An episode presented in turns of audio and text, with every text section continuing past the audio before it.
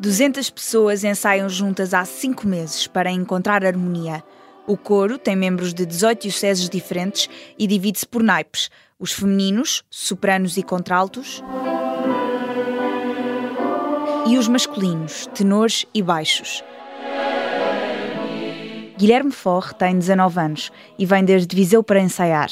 O que o atraiu foi o facto de o coro juntar música e a fé num só. A música é uma coisa que liga muitas pessoas mesmo e é, é uma forma de expressão não é? do próprio ser humano. Uh, e depois a fé, acho que também é daquelas coisas que liga mais a pessoa. Portanto, para mim, estar aqui num grupo onde, onde a música e a fé ligam as pessoas todas, é, é uma experiência espetacular. Também há quem atravesse o oceano e venha desde a Madeira para ensaiar.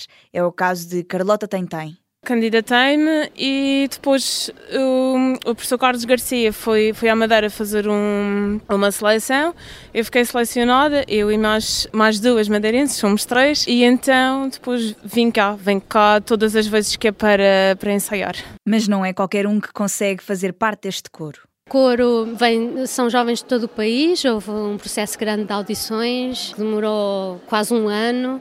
Teresa Cordeiro coordena o coro e a orquestra e explica como gera esta equipa com idades tão diferentes. Os mais velhos têm sempre cuidado de, de acompanhar os mais novos e é, é, essa a beleza também deste tipo de grupos, não é? Que eh, há, há, também muitos amadores e muitos cantores profissionais, portanto eles vão se apoiando uns aos outros, vão, vão sabendo gerir as, as capacidades de cada um. O coro aproveita o fim de semana para estudar as pautas.